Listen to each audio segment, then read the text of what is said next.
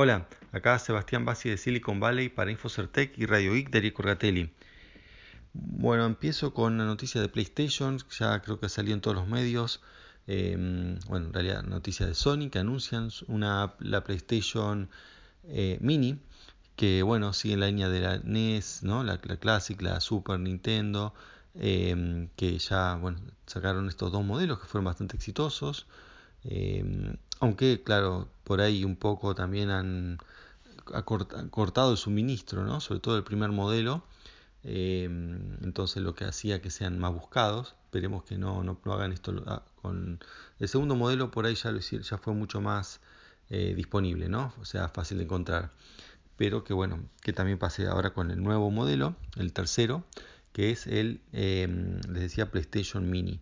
Es un digamos, una imitación de PlayStation, se ve igual, solo que más chiquito, eh, 45% del tamaño, eh, dos joysticks muy parecidos a los originales, eh, pero bueno, obviamente es más chico, no es que uno va a poder poner los, eh, los CD o DVD ¿no? y ponerse a jugar, sino que ya viene con juegos precargados ¿no? en una ROM 20 eh, juegos, de los cuales anunciaron solo 5.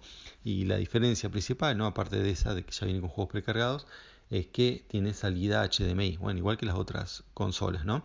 Que ese es el update, pues si uno dice, bueno, pero ¿qué voy a comprar esto? Porque directamente no compro el original. Bueno, primero el original no, siempre es fácil de conseguir, no está en buen estado, algunos sí, pero bueno, este también uno tendría el problema ¿no? de que tener que conectar los televisores ahora y tienen salida del tipo esas dos, digamos, no, no, no, son digitales, ¿no? son analógicas, está bien separado lo que llamaban entre las salidas de audio-video, que bueno, los televisores siguen teniéndola, pero no se ven tan bien.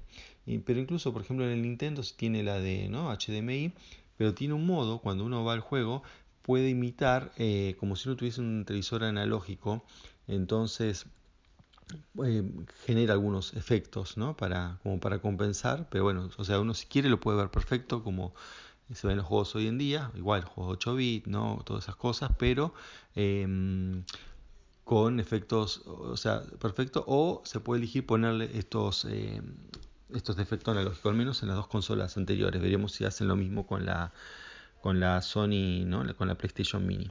Bien, otra noticia más local, de, mm, pero bueno, como siempre les digo, esto puede tener repercusiones, pues bueno, en todo el mundo se está empezando a usar estos scooters y eso, pero acá en la zona de Silicon Valley están experimentando con los scooters, eh, esos, eh, eléctricos, ¿no? Son como mini motitos que uno usa eh, para cortas distancias en lugares del centro, o así, zonas urbanas, mejor dicho.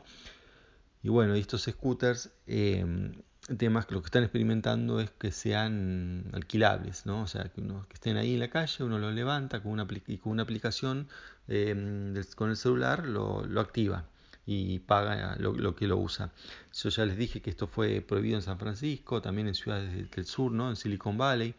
Em, bueno, pues, hubo problemas, no se han puesto de acuerdo ¿no? las ciudades con las empresas. Em, las empresas ya les dije, Bear y Lime. Em, por, temas regulatorios y por temas de, bueno, de, seguridad, ¿no? O sea, em, por ejemplo, son vehículos motores, aunque sean eléctricos, se necesitaría llevar casco y la gente no anda con un casco en la calle y el vehículo no, no tiene un casco, bueno, no, tiene ni dónde ponerlo, ¿no? Porque son chiquitos. Entonces, eso es un tema. Después que andan por la vereda y es para andar por la calle. Eh, pero para andar por la calle algunos dicen que te puedo usar o no en lugar de las bicisendas, porque bicisenda no es para con motor, bueno, todo, todo un lío. No, no hay un marco regulatorio, habría como que rediseñar la ciudad, ¿no? Para que todos puedan vivir sin problema, porque digamos, tiene un es un problema para los automovilistas o también para los peatones, ¿no? Si van rápido, eh, más de 10 millas, 10, 15 millas en, una vereda es, eh, es peligroso. Em, bueno, pero ahora un lugar donde se lo había dejado era Oakland, que es una ciudad que está ahí en el medio, ¿no? Entre, eh, o sea, está del lado de East Bay, em, frente a San Francisco y, digamos, en el medio de otras ciudades como Emerville, em, Berkeley. Y bueno, es una ciudad muy grande. uno dice que es tipo ciudad dormitorio, en el sentido que la gente donde va a donde vive, trabaja en San Francisco, pero vive ahí, se vive mucha gente. y tiene el problema, bueno, también, ¿no? Pasó lo mismo, se pusieron y bueno, la gente se ha quejado y ahora están, quieren regularlo. El tema acá es que ya hicieron una delineación de cómo sería la regulación. Y mm, bueno, plantean cosas interesantes que hasta ahora no, no estaban, que dice, bueno, sí, bien, lo vamos a dejar, pero con ciertas condiciones. Y entre ellas han puesto que eh, la, permita una distribución, ojo, esto todavía no fue aprobado, o sea, ahora empieza la discusión, pero le decía, eh, quieren que haya una distribución de los eh, scooters, no solamente en las áreas más céntricas, áreas más ricas también, sino que estén disponibles en todos los barrios. ¿no? hay barrios eh, más necesitados en, Oakland y, bueno, entonces que, también estén para ellos, ¿no? porque si no están diciendo que todo este tipo de inventos, eh, por ejemplo el Geek, ¿no? autos que se alquilan con aplicaciones, hay bicicletas, la de Ford, ahora esto de Lime, em, los scooters, ¿no? Em, todo eso contribuye con la gentrificación, que es con que los barrios se hagan eh, más caros, se, echen, se termine echando la gente. Bueno, entonces acá piden que estén disponibles en los, barrios y que además haya descuento para ellos. Aparentemente las, compañías están de acuerdo con estas condiciones y bueno, van a tener que estar de acuerdo porque en todos lados los están echando, porque el, otro problema que, que, hay, además de la molestia que pueden causar ¿no? los scooters, es no, para los que no lo usan, ¿no? Para los que lo usan están contentos. Pero mm, otra molestia que está causando para las ciudades es el hecho que, bueno, como es la, es la actitud de las empresas, ¿no? Ya les dije esto con Uber, que decir, bueno, mira, casi la ley no lo, mm, eh, no lo prohíbe, está permitido, entonces vamos y nos metemos sin pedirle permiso a nadie. Y bueno, eso es, lo que como que está molestando, la, actitud, ¿no? Así que bueno, veremos qué pasa con el tema de, los scooters, si hay o no, si lo van a probar con estas reglas y bueno, si eso puede ser un modelo para otras.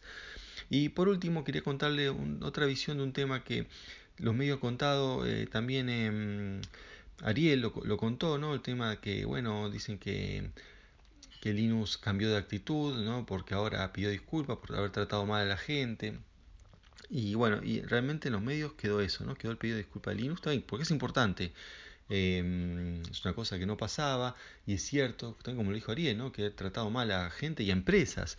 Yo me acuerdo, ¿no? Como dijo, no sé, había un tema con un driver que creo que de Nvidia, dijo de todo contra Nvidia por eh, no bueno por cómo estaba hecho el driver y criticaba el punto de vista técnico no decir este driver es una porquería y no sé Nvidia que hace productos de porquería cosas así. Después me acuerdo contra AMD o contra Intel este bueno con todo el mundo. Siempre se, les agarró no, nunca ha tenido problema en decir eh, las cosas y bueno pero lo que es cierto también que eso ha provocado una comunidad la del kernel que sea mm, poco mm, amigable para gente nueva, porque si uno va y lo tratan de esa manera, eh, ¿qué pasa? Lo que ellos, digamos, el argumento ¿no? que había hasta este momento era, bueno, no, acá lo que reina es la meritocracia. O sea, tu código bueno, está todo bien, eh, a mí no me importa nada más.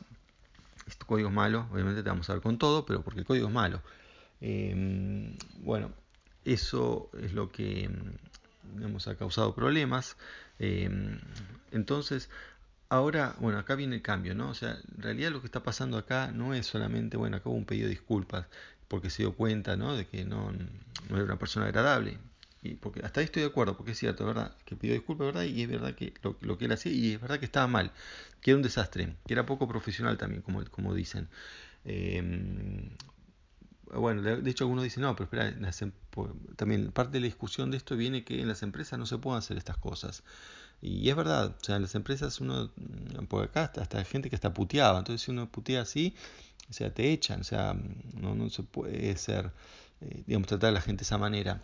Y bueno, los activistas del software libre decían, no, pero esto no es una empresa, acá hacemos productos en el tiempo libre, nadie nos paga, tenemos nuestras reglas. Eh, bueno, justamente el tema de las reglas es lo que ha cambiado, porque no, no es solamente el pedido de disculpas de Linux.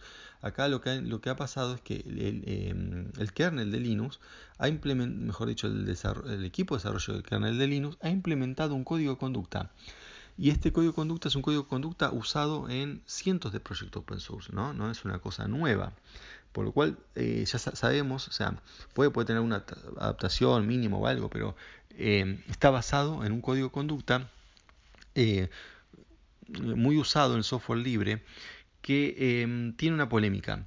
Em, la polémica es, bueno, por el lado de la fundadora, una activista de, este tipo de temas, em, que bueno, se ha dedicado, por ejemplo, a, a, remover personas que no cumplen con este código de conducta en proyectos en los que ellas no, no participan.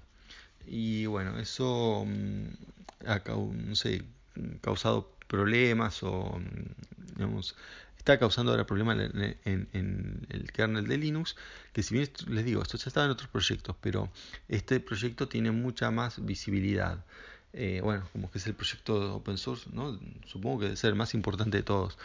Entonces, em, bueno, los problemas que, que, causa es que ahora es como que lo que están diciendo es que se metió la política en el open source. ¿Por qué la política? ¿Qué tiene que ver? Bueno, porque es una, en realidad sería la política de Estados Unidos. Eh, están diciendo se metieron los Social Justice Warriors en, en, nuestro código. Que bueno, para los que no son de Estados Unidos por ahí o no están en el tema, puede parecer algo raro. Y bueno, se trata de esto, ¿no? Lo que es, en alguna manera se traslada acá lo que está pasando en el resto de la sociedad con el, lo que es como una pelea o un enfrentamiento entre eh, liberales eh, y conservadores. Eh, son los conservadores los que, los que tildan de mm, Social Justice Warrior a, a los que no piensan como ellos, básicamente. bueno, los Social Justice Warriors, por otro lado, también ¿no? la gente más extremista Em, bueno, em, em, empieza eh, bueno, a, criticar incluso pensamientos de, otra gente y tildarlos de fascista en cualquier lado. Voy a dar un ejemplo, ¿no? algo que pasó, de, de, qué estoy hablando.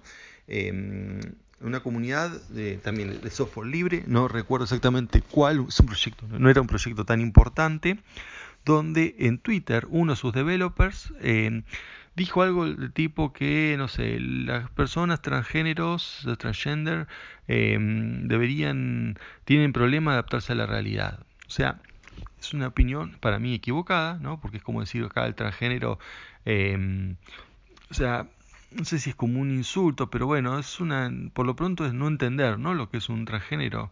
Em, o sea, está equivocada la opinión. Ahora, la persona esta que hizo el código, el, código de conducta, dice que eh, quien dice eso eh, debería ser eliminado del, proyecto de software. A ver, ¿está equivocado el quien dijo eso, el extranjero? Sí, está equivocado. Debe ser eliminado y no sé por qué. Porque, bueno, dicen que hace que la gente no se sienta, este, mm, digamos, si alguien extranjero y está trabajando en un proyecto de software libre, no se sentiría segura, cómoda en ese ambiente. Claro, pero eh, la persona esta opinó eso en, em, en su Twitter y no como representante del proyecto, es un developer más. Em, y aparte, bueno, es una cuenta personal. Entonces, bueno, acá se empieza el lío de qué pasa si uno no puede ya tener opiniones y esas opiniones tienen que estar en, en un sentido.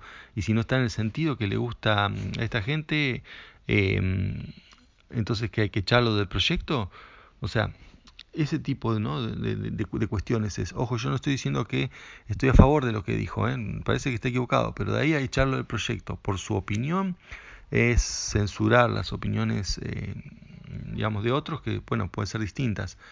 Y deberíamos eh, dejar que sea opinión distinta, bueno, obviamente si eso está interfiriendo con el proyecto de alguna manera hay que verlo, pero que un programador tenga una opinión y la diga por su cuenta, en ámbitos que no son del... Por ahí está bien, yo no, no, no permitiría ese tipo de actitudes en un foro del proyecto, que aparte me parecería off topic, pero mm, no me parece que mm, uno no la pueda tener, ¿no? O sea, por más, aunque, aunque esté mal. Este, pero bueno, eso es lo que se está, eso es lo que se está discutiendo ahora en, con el tema del kernel de Linux y bueno, y, lo que se armó por esto, ¿no? No es solamente el pedido de disculpas, sino bueno, va más allá y mm, también, como todo, veremos así eh, cómo se desarrolla, pero yo creo que eh, evidentemente es la tendencia, ¿no? Vamos para ese lado a, estos códigos de conducta y mm, no haber que adaptarse. Bueno, eso es todo por hoy. Hasta la próxima, chao.